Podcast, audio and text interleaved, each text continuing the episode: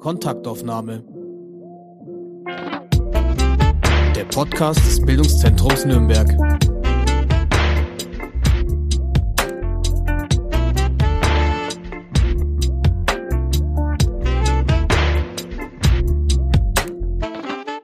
Hallo und herzlich willkommen zu einer neuen Folge von Kontaktaufnahme. Mein Name ist Hanna Diemer und ich darf heute zu Gast sein bei Shabnam Zamani. Wir sitzen gerade in ihrem Wohnzimmer bei einer Tasse schwarzem Tee und hören vielleicht später manchmal den Kater, weil der würde so gerne hier bei uns mit dabei sitzen, aber wir haben ihn ausgesperrt. Das heißt, wenn ihr hört, dass irgendwas an die Tür klopft, dann wisst ihr, dass es der Kater ist, der sehr gerne reinkommen würde. Shabnam Zamani ist 1975 in Teheran geboren und lebt aber seit 2014 in Nürnberg. Und wir werden heute sprechen über die aktuelle Revolution im Iran, weil, wie ihr wisst, wird die Folge ausgestrahlt am 9. März und gestern, der 8. März, ist der internationale Frauentag. Und bevor wir aber einsteigen, würde ich dich gerne bitten, Shabnam, dass du von deinem Leben erzählst, das du am Anfang in Teheran hattest. Ja, hallo erstmal. Ich bin äh, 75 im Teheran geboren äh, und äh, meinen Studiumabschluss gemacht im äh, Teheran äh, und dann bin ich äh, 2004 nach Deutschland gekommen. Bin ich verheiratet und nach Deutschland gekommen. Erstmal nach Saarbrücken sind wir gekommen. Acht Jahre waren wir in Saarbrücken und dann äh, 2014 äh, sind wir nach Nürnberg umgezogen. Du hast in Teheran ganz viel Musik gemacht und auch Musik studiert? Ich habe natürlich Musik angefangen, äh, als ich sehr, sehr jung war. Äh, mit Musik, mit Gesangsunterricht. Mit 18 habe ich angefangen, Gesangsunterricht zu nehmen, weil bei meiner Zeit äh, Gesangsstudium war verboten für Frauen. Deswegen konnte ich kein Gesang studieren, aber ich habe Privatunterricht genommen. Erstmal bei Frau Shirin Hashemi. Aber dann, äh, wo ich sehr spirituell war, sehr idealistisch war, wollte ich Mystik studieren. Dann habe ich angefangen, aber im Angesicht mit der Situation im Iran, dann wollte ich dann Richtung Jura studieren. Dann habe ich weiter studiert äh, mit Schwerpunkt Jura. Und dann, ja, dann mein Studiumabschluss habe ich mit meinem Schwerpunkt Jura gemacht.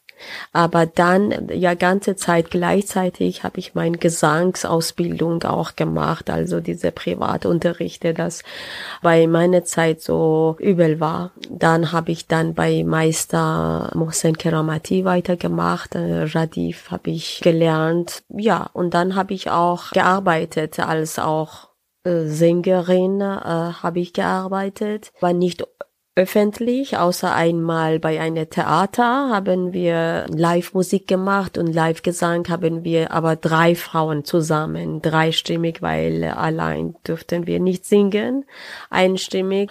Aber das war sehr schöne Erfahrung natürlich. Das war sehr mutig trotzdem, äh, obwohl wir zu dritt waren. Ne? Warum durfte man nicht alleine als Frau auftreten? Ja, das ist halt verboten. Frauenstimme im Iran ist verboten. Alleine dürfen die Frauen nicht singen. Und das ist sehr, sehr schade. Es gibt sehr schöne, wunderschöne Frauenstimme im Iran. Und die geben sich Mühe, die lernen diese Radif und das dauert Jahren. Ich zum Beispiel, ich habe erstmal mir keine Hoffnungen gemacht, dass ich Auftritte oder Sängerin werde. Ich wollte nur diese Musik lernen. Diese Musiksystem wollte ich lernen, weil es ganz spezielle äh, Musik ist. Das gehört zu Iran, Daska. Uh, und äh, wollte ich, was ich höre, was immer von äh, bei uns zu Hause gespielt wurde, als äh, diese Musik äh, bei klassische oder traditionelle Sängerinnen oder Sänger, Marzieh, Parisa, äh, Ostad Shajarian. Ich wollte wissen, äh, wirklich wissenschaftlich, wie sie singen, was sie singen. Und äh, das war natürlich, wenn man, wenn man es versteht, kann man viel mehr genießen. Du hast auch gesagt gerade, hast du mir schon verraten, dass du aber inoffiziell als Sängerin gearbeitet hast und zwar mit Freunden von dir zusammen. Ja, genau. Ich habe tolle Freunde gehabt, tolle musikalische, also Komponisten waren die. Und ich habe mit denen gearbeitet. Die haben zum Beispiel Musikfilme gemacht und ich habe darauf gesungen, auf diese im Studio. Oder im CD habe ich äh, auch, im Reschm habe ich gesungen, die auch viele damals die Musiker, die sehr modern, moderne Komponisten waren, haben die diese äh, CD gemacht. Das war tolle Zusammenarbeit und meine Freunde haben mich auch unterstützt, haben wir wirklich gut Geld bezahlt, wenn ich jedes Mal gesungen habe. Das war natürlich wie ein Nebenjob für mich, weil ich, äh, weil ich auch im äh, Notar gearbeitet habe. Das war dir aber möglich, weil ihr eine sehr moderne Familie wart, hast du erzählt. Kannst du mal erklären, warum ihr moderner wart als zum Beispiel jetzt eure Nachbarinnen? Ja, eigentlich, äh, ja genau, wir waren moderne Familie. Ich habe sieben Schwestern gehabt und die haben natürlich alle verschiedene Vorstellungen vom Leben hatten. Zwei davon waren politisch aktiv, die andere war Künstlerin und meine Eltern, die waren auch sehr offen. Die haben gelassen, dass meine Schwestern erleben, was sie möchten das war eigentlich der Preis für diese freie Leben war, wie soll ich sagen, hoch. Das war Preis für Freiheit, also Freiheit, wie man äh, leben möchte. Du hast gesagt, der Preis dafür, dass ihr so gelebt habt, wie ihr gelebt habt, war sehr hoch. Was meinst du damit genau? Die Situation für Frauen überhaupt im Iran es ist so, dass die Frauen müssen sich immer so verstecken oder sich zensurieren oder die können überhaupt nicht ausleben, was sie sind. Von Anfang an fängt diese Angst an, dass man äh, sich gut benimmt, damit äh, gut man in soziale Gesellschaft gut ankommt. Dass zum Beispiel eine Frau gut lacht, gut läuft, nicht laut lacht, nicht, also sich gut benimmt oder viele Sachen darf eine Frau nicht tun oder so. Ich bin mir sicher, natürlich heutzutage ist viel besser geworden. Ich bin mittlerweile 20 Jahre weg aus äh, Iran. Bei meiner Zeit war wirklich schwer, war wirklich sehr, sehr schwer, aber wir haben auch, ich habe dafür gekämpft. Aber das war natürlich sehr schwer für mich. Was ist passiert, wenn man so aus der Reihe getanzt ist und wenn man versucht hat, moderner zu sein?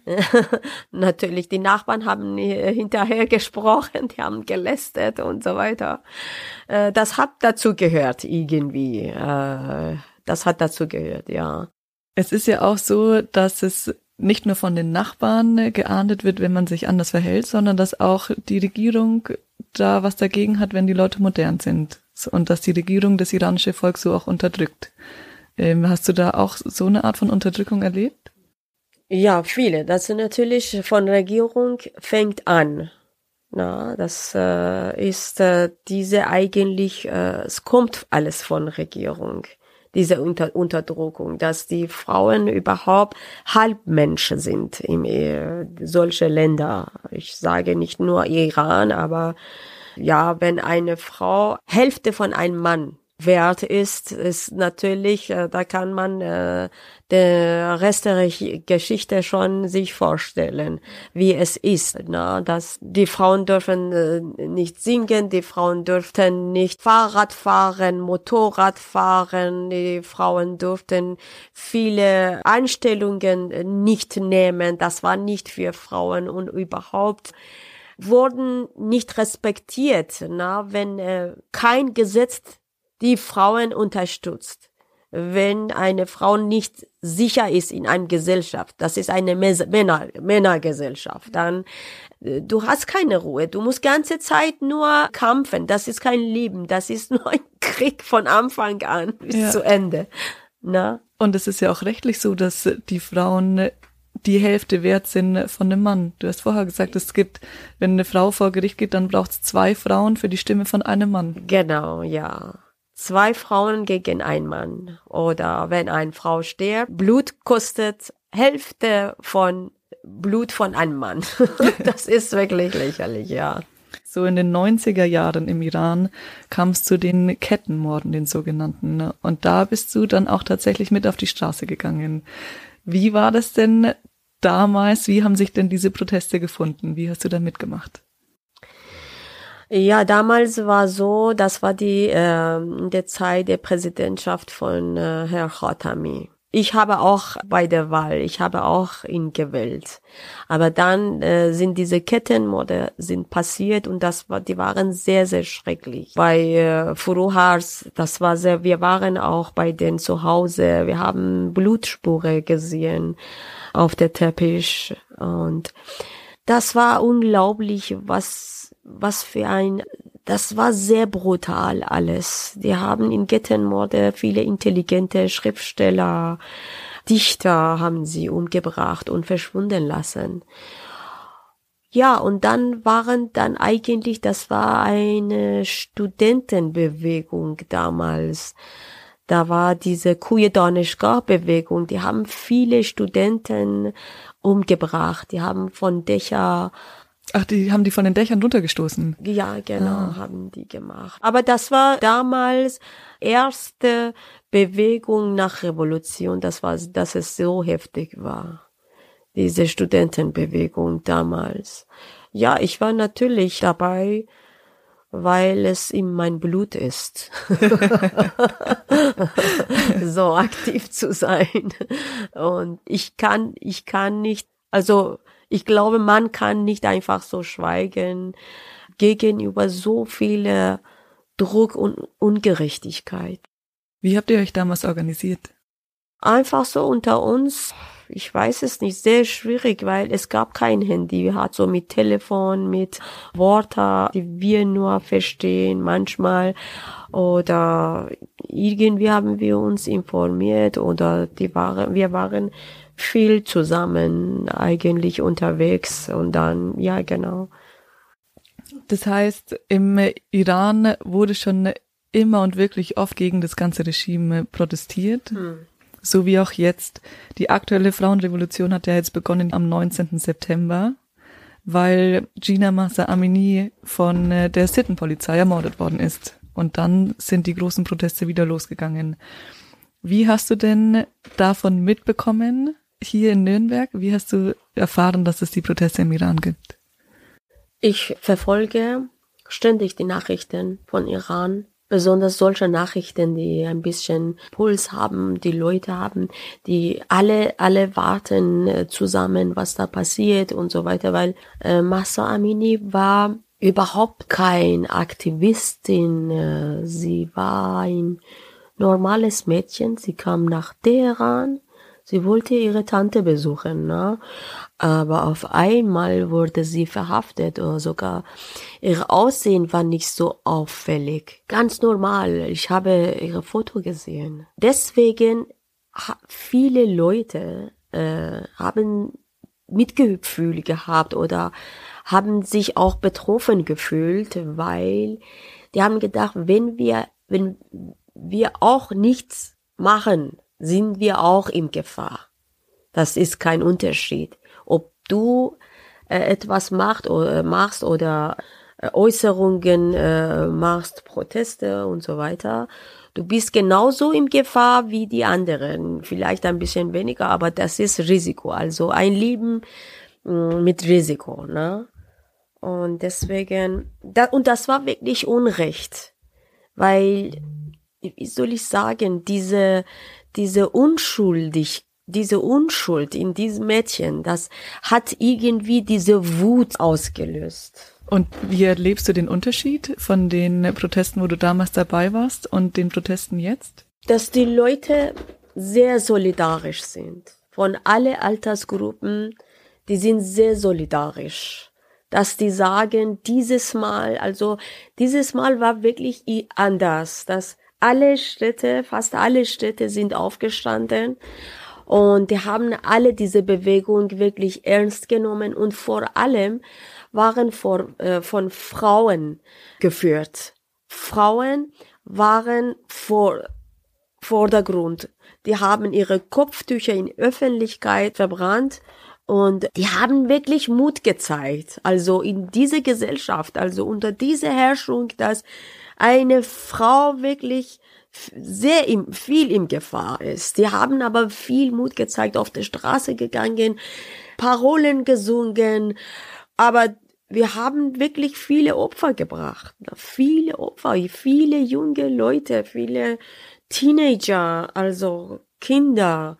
Und äh, je mehr diese Opfer äh, mehr wurden, desto die Leute wurden wütender und wütender. Und aber es hat leider immer noch kein Ende. Die haben auch viele hingerichtet. Ja. Die haben viele auf der Straße geschossen und dann haben sie viele auf festgenommen und hingerichtet. Die aktuellen Zahlen sind, glaube ich, mehrere hundert Menschen, die getötet worden sind und es sind mehr als 15.000 Menschen aktuell festgenommen worden. 19.500, 19.000. ja, ja. Und jetzt ja ganz aktuell haben wir gehört von den äh, Giftgasattacken auf Mädchenschulen. Das ist überhaupt nicht akzeptabel, weil es ist unglaublich, das ist unvorstellbar, dass eine Regierung ihre eigenen Kinder in der Schule mit Gas vergiftet. Was glaubst du, warum die Regierung so viel Angst vor den Mädchen hat? Ja, äh, die haben, also Khamenei hat gesagt einmal in äh, seiner Rede, die müssen eine kleine Bestrafung müssen bekommen, die Mädchen. Eine Bestrafung, weil die kleinen Mädchen sogar in dieser Frauenbewegung waren auch in den Schulen, die haben auch Parolen gesungen, die haben alle gesagt, äh, zusammen nieder mit Diktatoren und so weiter. Und dann Khamenei war beleidigt, warum er wurde als Diktator benannt, ne? Und dann hat gesagt, ja, die müssen äh, eine kleine Bestrafung bekommen. Glaubst du, dass das jetzt diese Mädchenschulenangriffe die Proteste nochmal befeuern werden? Ja, natürlich. Jetzt ist alle Städte sind davon betroffen, die Schulen und die Leute natürlich, die äh, gehen auf der Straße, weil die, entweder müssen die Kinder äh, zu Hause bleiben oder in der Schule, aber zu Hause bleiben, vielleicht ist das, die haben ihr Ziel erreicht, dass die Mädchen nicht in der Schule gehen. Ne? Das ist auch nicht optimale Entscheidung. Aber ich hoffe, dass mehr Leute auf der Straße kommen und das ist wirklich etwas passiert, weil das geht nicht mehr weit. Wenn, wenn, wenn die Kinder keine Sicherheit haben in der Schule, dann, äh, das ist keine Gesellschaft, das ist kein Land, die man überhaupt leben kann, ne? Und alle Iraner können nicht aus dem Iran abhauen. Das ist unmöglich. Das ist unser Land. Wir müssen unser Land zurückbekommen. Weil es geht ja nicht bei den aktuellen Frauenprotesten darum, dass zum Beispiel Kopftuchpflicht oder sowas abgeschafft wird, sondern es geht ja wirklich darum, sich gegen die iranische Regierung zu stellen und ein neues System zu entwickeln. Richtig, ja. Es geht darum, es geht um Frau, Leben, Freiheit, Leben. Also, die haben vor äh, alle Menschen, die haben ihre Leben beraubt. Aber Frauen führen diese Bewegung und ich glaube, wenn Frauen etwas anfangen, dann schaffen es. Dann haben wir wirklich eine gute, optimale Resultat. Die Frauen geben überhaupt nicht auf. Das ist die Natur der Frauen. Wir hoffen, dass dieses Mal etwas Schönes passiert, dass wir unsere Leben im Iran zurückbekommen können. Und dafür kämpfst ja auch du persönlich, weil du hast nicht nur 99 selbst protestiert, sondern natürlich jetzt 2022 auch sofort wieder angefangen. Du hast gesagt, du hast gleich in der Frauenleben Freiheit Gruppe Nürnberg-Erlangen angefangen. Was habt ihr da denn gemacht? Das ist von meinem Herzen irgendwie, äh, ich kann nicht anders sozusagen. Ich kann nur so machen, dass ich mitmache und äh, am besten mit was ich habe, am besten kann. Ich kann singen, deswegen ich singe in Protesten, ich helfe bei Kunst und ich äh, gebe meine Stimme diese Bewegung Frau Leben Freiheit. Ich wünsche, dass ich im Iran auch singen kann. Jedes Mal, dass ich hier singe, denke mit mir, das ist kein Mut, dass ich hier singe. Hier ist man sicher. Mut ist, wenn ich im, also im Freiheit äh, Platz im Teheran singe. dort, äh, wenn ich einmal singe, dann ist das mutig. Sonst hier äh, bekommt man keine Straf oder Peitsche. Aber im Iran schon. Deswegen, das ist mein Wunsch, aber in Freiheit im Iran singen darf. Du hast uns ein Lied von dir mitgebracht und in das würden wir mal kurz reinhören.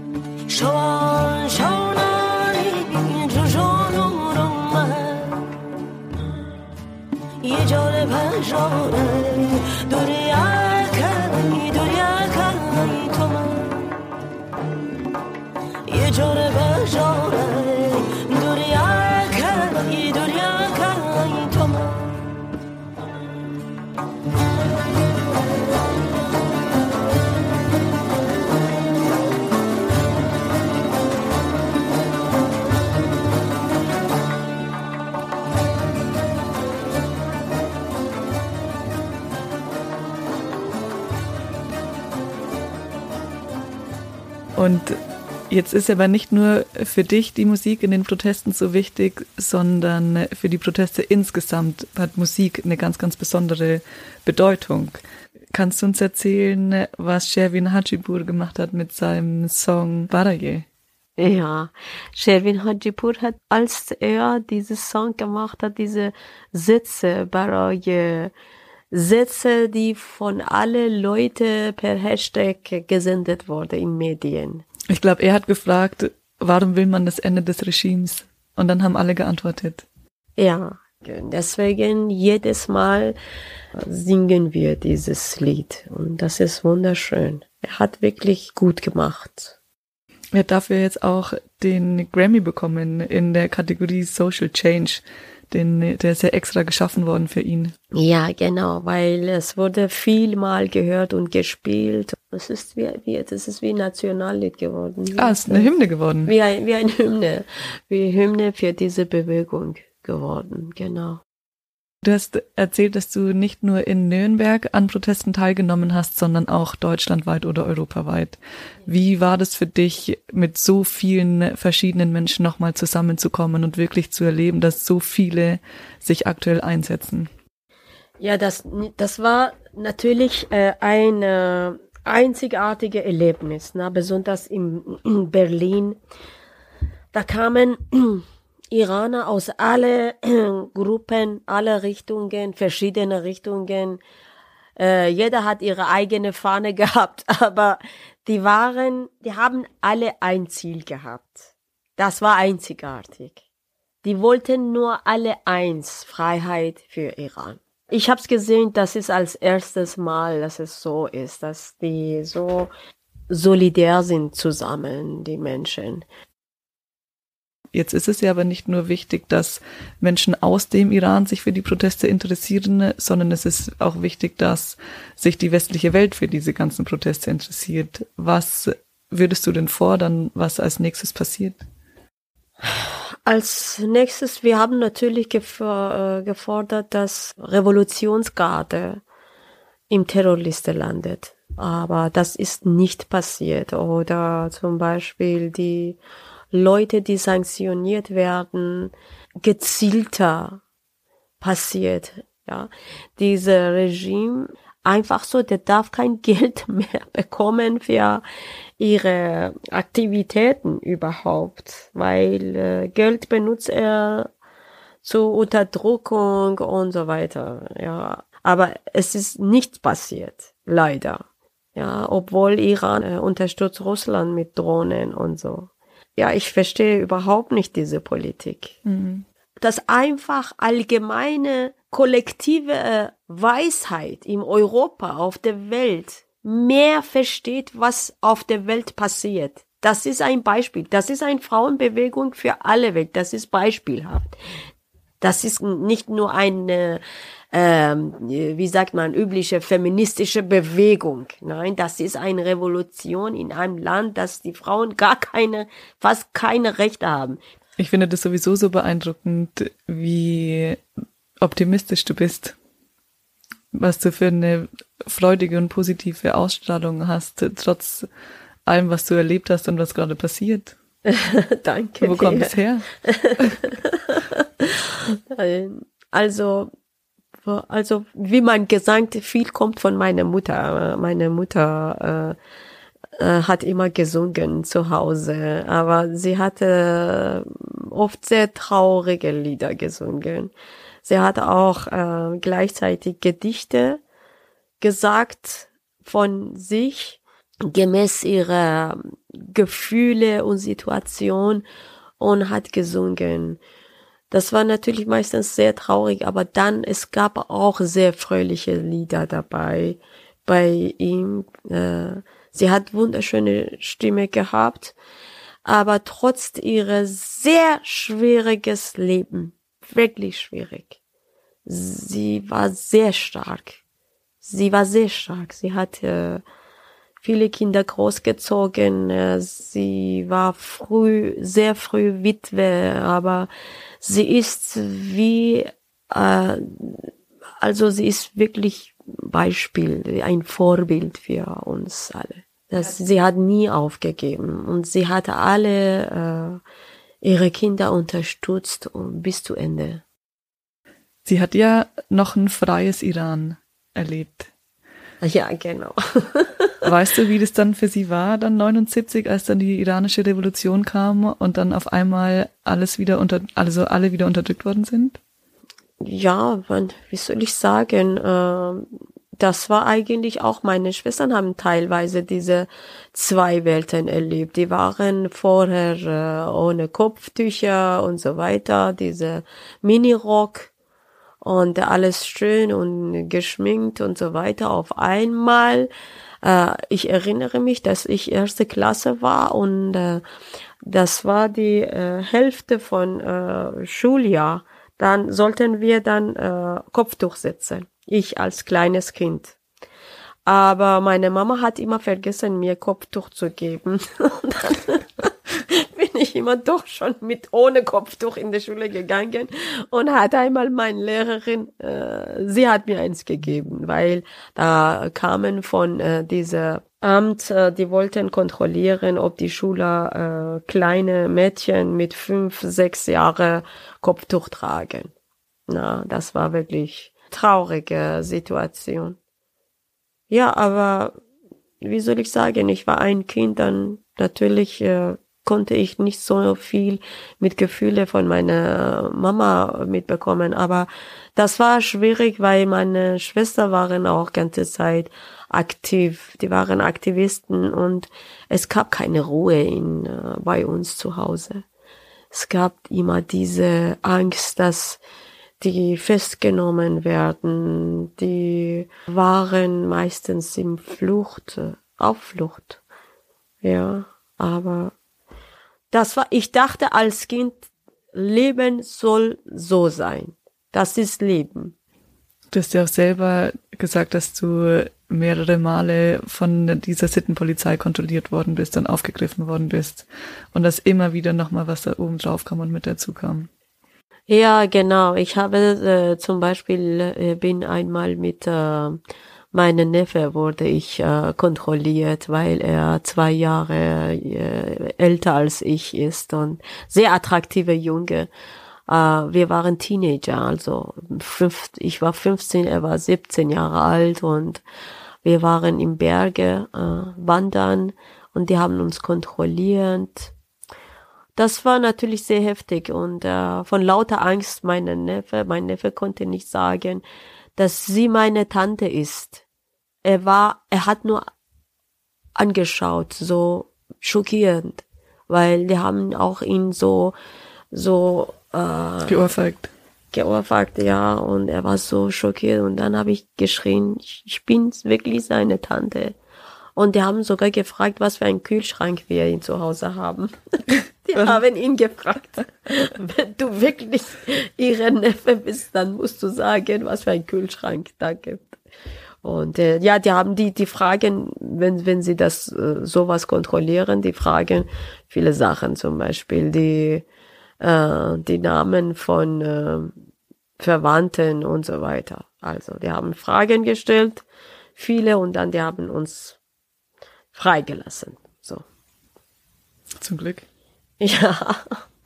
Ja, das war einmal, aber ich habe, ich bin mehrere Male schon kontrolliert und verhaftet worden und wirklich äh, auf äh, solche Gründe, obwohl ich nichts gemacht hatte. Ich war sehr harmlos.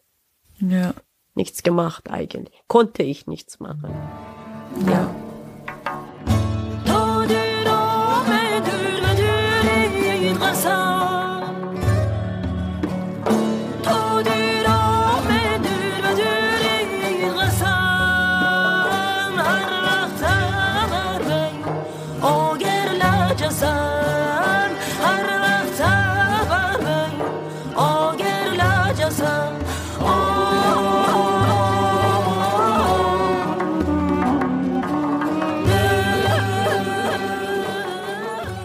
Du arbeitest ja in der Erstaufnahme Einrichtung für geflüchtete Menschen. Ja, das ist, äh, liegt, das liegt mir wirklich am Herzen und das ist wirklich das Schönste, dass ich mir äh, mit Gesang äh, natürlich mit Musik, äh, was ich mir vorstellen kann, äh, mit Kindern zu arbeiten.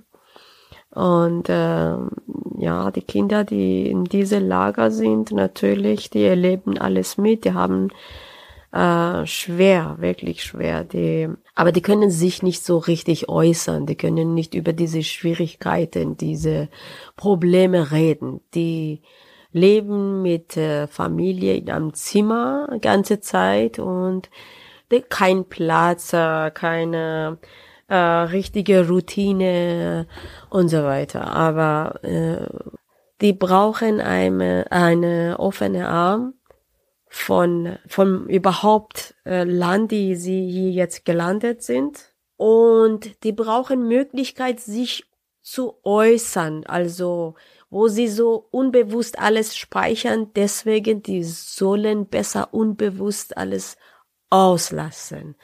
Mit Kunst, mit Spielen, mit Musik, mit, besonders mit Malen oder etwas, wie sagt man, mit dieser Statuen äh, mache. Also äh, Kunst, allgemein Kunst und so weiter. Und ich habe es bemerkt, dass wirklich viel bringt. Ja. Das bringt wirklich viel. Die manchmal Kinder, die können einfach äh, erstmal kein richtige äh, äh, Linie malen, eine eine Linie, aber dann die fangen an Häuser, Bäume malen oder die malen, was sie erlebt haben oder was, was für sie neu ist, mit Farben, mit einfach so mit, äh, äh, wie sagt man, mit Pinsel streicheln, dann kann man verstehen, äh, was passiert in der Seele von, de, von den Kindern.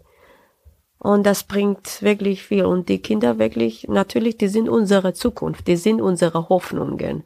Was wir jetzt, äh, wir, wir dürfen hoff, uns Hoffnungen machen, weil Kinder gibt. es gibt Kinder und die können vielleicht schaffen, äh, eine schönere Welt äh, zu aufbauen, als wir bis jetzt gemacht haben. Aber wir müssen wirklich Möglichkeiten äh, vorbereiten für sie, damit sie das schaffen. Das ist schade, dass wir alles ruinieren. Ja. Es ist besser, dass wir vorbereiten, dass vielleicht jetzt sie all einigermaßen alles nochmal retten, ja. die Kinder. Und wenn wir wissen, jedes Kind ist individuell und bringt mit sich ein, äh, die können, jeder Kind kann ein neues Welt zeigen ist individuell. Alle sind nicht für nur eine Sache gebaut. Die sind kein Roboter. Die können nicht alle äh, gleich äh, reagieren, gleich äh, sprechen. Das ist, das ist, äh, das ist nur für Maschinen ist es ja. so. Aber für die Menschen, die denken und jeder Mensch hat ihre eigene Welt, ist natürlich alles so individuell und das ist eine wirklich eine Gabe. Äh, müssen wir wie ein Schatz äh, beobachten, diese Sache mit ja. Kindern. Wie war das denn für dich, als du nach Deutschland gekommen bist? Du warst ja kein Kind mehr, du warst ja schon ähm, fast, äh, du warst ja schon fast 30, oder? ja, ich war schon alt. wie hast du das ja, denn genau. überlegt, also wie hast du das erlebt, den äh, Unterschied zwischen Iran und Deutschland? Warst du davor schon mal hier?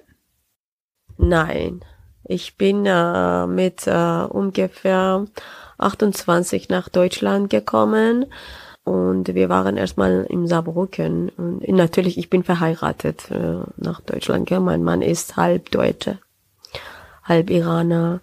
Und ähm, ja, ich wollte erstmal Musik studieren. Und dann äh, habe ich mich vorbereitet, zwei Jahre für habe ich Operngesangunterricht genommen, äh, Klavierunterricht und so weiter. Und ich war wirklich, äh, muss ich sagen, war ich nicht schlecht, war ich gut. Aber äh, dann gab es diese Altersbegrenzung bei Gesangsschule, weil das war das war für mich natürlich ein Wunsch. Dass ich habe mir ganze, ich ganze, mein ganzes Leben habe ich gedacht, oh, ich gehe und studiere Gesang endlich im Europa und so weiter, weil ich es kann. Ne? Aber dann diese Altersbegrenzung gab's und dann habe ich dann nicht mehr gemacht, einfach so leider. Aber das war eine, ich habe schon etwas gelernt in diese zwei Jahre, habe ich viel gelernt, habe ich europäische Gesangssystem gelernt, viel von Musiktheorie äh, und so weiter gelernt in Deutschland. Habe ich gute Meister gehabt. Schön, das freut mich sehr. Dankeschön. Muss man immer positive auch betrachten. Was würdest du dir denn für die Zukunft des Irans, was würdest du dir wünschen? Freiheit, schönes Leben, schönes Natur, dass die Natur äh, ihre Ruhe hat. Vielen lieben Dank für das Gespräch. Danke, dass ich bei dir sein durfte. Ich danke dir. Und ich würde gerne noch eine Werbung machen für eine von deinen Veranstaltungen, weil ihr habt eingeladen am 19. März. Ja, genau. Erzähl 19. doch davon. Uh, 19. März haben wir ein Benefizkonzert für die Betroffenen von Erdbeben in Türkei und äh, Syrien. Wann ich freue mich auf dich. Danke. Wann und wo? Erzähl doch mal, wo das man. Das ist in Nürnberg, 19 Uhr, Villa Leon. Villa Leon? Ja, mit Orient Opus. Und du singst? Ich singe, ja. Wir haben eine internationale Band und äh, die machen manchmal, es kommt darauf an, äh, was für ein Projekt ist und dann machen wir zusammen alle. Genau. Super, da freue ich mich drauf. Dankeschön. Ich, ich mich auch auf mich.